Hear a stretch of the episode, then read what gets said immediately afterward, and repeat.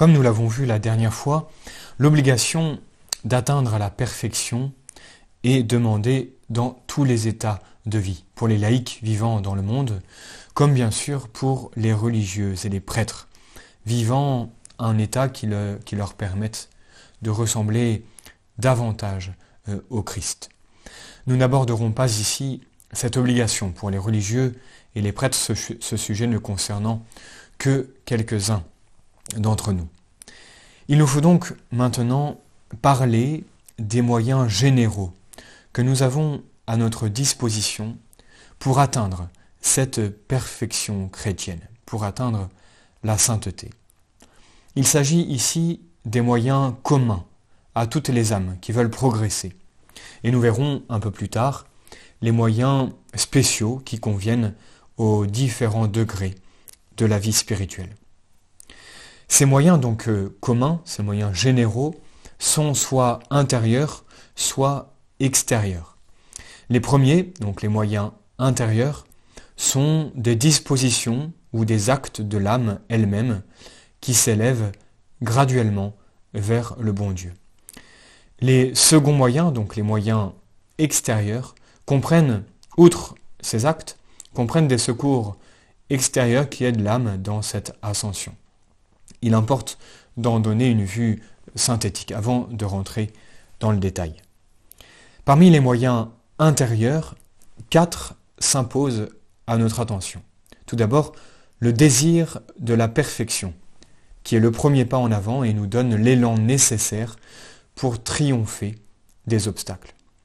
Le deuxième moyen intérieur est la connaissance de Dieu et de soi-même. Puisqu'il s'agit d'unir l'âme à Dieu, mieux plus on connaîtra ces deux termes, et plus il sera facile de les rapprocher. Le troisième moyen interne, c'est tout simplement la conformité à la volonté divine. Puisque plus on soumet notre volonté à celle de Dieu, plus on lui montre euh, notre amour. C'est une véritable marque vraiment authentique de l'amour qu'on montre à Dieu et le moyen le plus efficace de nous unir à la source euh, de toute perfection, qui est la Sainte Trinité. Enfin, le quatrième moyen euh, interne, c'est bien sûr la prière, considérée au sens le plus large comme adoration, comme demande, c'est-à-dire une prière mentale ou vocale, privée ou publique. Elle est bien, dans tous les cas, cette élévation de l'âme vers Dieu. Par elle, nous unissons à Dieu toutes nos facultés intérieures, notre mémoire et notre imagination, notre intelligence et notre volonté, et même nos actes extérieurs en tant qu'ils sont l'expression de notre esprit de prière. Voilà donc les quatre moyens euh, internes euh, pour justement atteindre la perfection. Voilà de manière euh, plus, disons, en résumé, les moyens extérieurs, et nous les développerons un peu plus tard. Ils sont aussi au nombre de quatre. Tout d'abord, la direction, la direction spirituelle. De même en effet que Dieu a institué une autorité visible pour gouverner extérieurement son Église, et eh bien de même, il a voulu que les âmes au fort interne fussent conduites par un guide spirituel expérimenté qui puisse leur faire éviter les écueils et activer et diriger euh, leurs efforts. Le deuxième moyen externe, c'est avoir justement un règlement de vie qui, approuvé par le directeur, prolonge euh, son action dans les âmes. Le troisième moyen, ce sont les conférences, les exhortations ou lectures spirituelles qui, bien choisies, nous mettent en contact avec la doctrine et, les exemples des saints et nous entraînent à leur suite. Enfin, le quatrième moyen euh, extérieur pour notre sanctification, c'est justement de sanctifier nos relations sociales, de parenté, d'amitié ou même nos relations d'affaires. Euh, tout cela euh, nous permet d'orienter vers Dieu non seulement nos exercices de piété, mais aussi toutes nos actions et surtout nos devoirs d'État. Alors, entrons maintenant plus précisément dans chacun de ces moyens que nous venons d'exposer. Commençons bien sûr par les moyens intérieurs de perfection, en comprenant ce qu'est tout d'abord ce désir de la perfection si nécessaire pour grandir en sainteté. Ce désir est le premier pas vers la perfection. C'est justement montrer à Dieu que nous la désirons sincèrement, ardemment et même constamment, comme dit Saint François de Sales dans l'introduction à la vie dévote.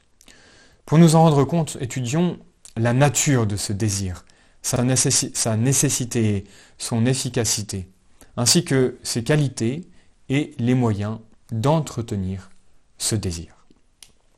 Voyons ce qu'est ce désir justement, quelle est sa nature? Le désir en général est un mouvement de l'âme vers un bien qui est absent. Le désir est donc différent de la joie, euh, qui est la satisfaction de posséder un bien qui est présent euh, à nous. Il y a deux sortes euh, de désirs. Le désir sensible ou élan passionné vers un bien sensible que je souhaite posséder. Et il y a le désir, disons, rationnel, qui est un acte de la volonté se portant avec force vers un bien spirituel. Quelquefois, ce désir réagit sur la sensibilité et se mêle ainsi de sentiments. Dans l'ordre surnaturel, nos bons désirs, donc par exemple le désir de voir Dieu, nos bons désirs sont influencés par la grâce divine, ainsi que nous l'avons dit plus haut. On peut donc définir le désir de la perfection comme étant un acte de la volonté qui, sous l'influence de la grâce, aspire sans cesse au progrès spirituel. Cet acte est quelquefois accompagné d'émotions, de pieux sentiments qui intensifient le désir, mais euh, ces sensations ne sont pas du tout euh, des éléments euh, nécessaires. Hein. Vous avez compris que le désir est avant tout un acte de la volonté soutenue par la grâce. Ce désir, donc, naît de l'action combinée de la grâce et de la volonté, et comprenons que de toute éternité, Dieu nous aime, et par là même, il désire s'unir à nous. Avec un amour inlassable, il nous recherche, nous poursuit même, comme s'il ne pouvait être heureux sans nous. Et d'un autre côté, quand notre âme euh, eh bien, se replie sur elle, elle sent un vide immense que rien ne peut combler. Rien, sauf l'infini, justement, Dieu. Elle soupire donc après Dieu, après la perfection, et comme sur terre ce désir n'est jamais assouvi, parce qu'il nous reste toujours à progresser vers l'union divine, il en résulte que si nous n'y mettons pas d'obstacles, ce désir grandira sans cesse. Malheureusement, bien des obstacles tendent à étouffer ce désir, ou du moins à l'amoindrir.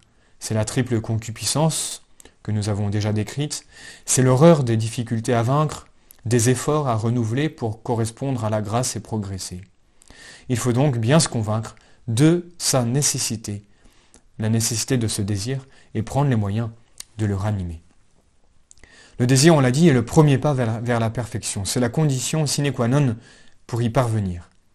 Le chemin de la perfection est ardu et suppose des efforts énergiques et constants, puisqu'on ne peut progresser dans l'amour de Dieu sans sacrifice, sans lutter contre la triple concupiscence et la loi du moindre effort. Or, on n'entre pas dans un chemin difficile, escarpé, si on n'a pas le désir ardent euh, d'arriver au but. L'expérience qu'on acquiert en lisant la Bible, la vie des saints, cette expérience nous montre que sans le désir de la perfection, fréquemment renouvelé, les âmes n'avancent pas dans les voies spirituelles. De plus, ce désir est une véritable force qui nous fait avancer vers une vie meilleure. Dans l'ordre surnaturel, le désir est une prière, une sorte de communion spirituelle avec Dieu, qui élève notre âme vers lui et l'attire à nous. Par ce désir, nous lui montrons notre soif de sanctification.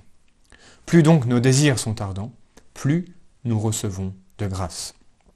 Enfin, le désir, en dilatant notre âme, la rend plus apte aux communications divines.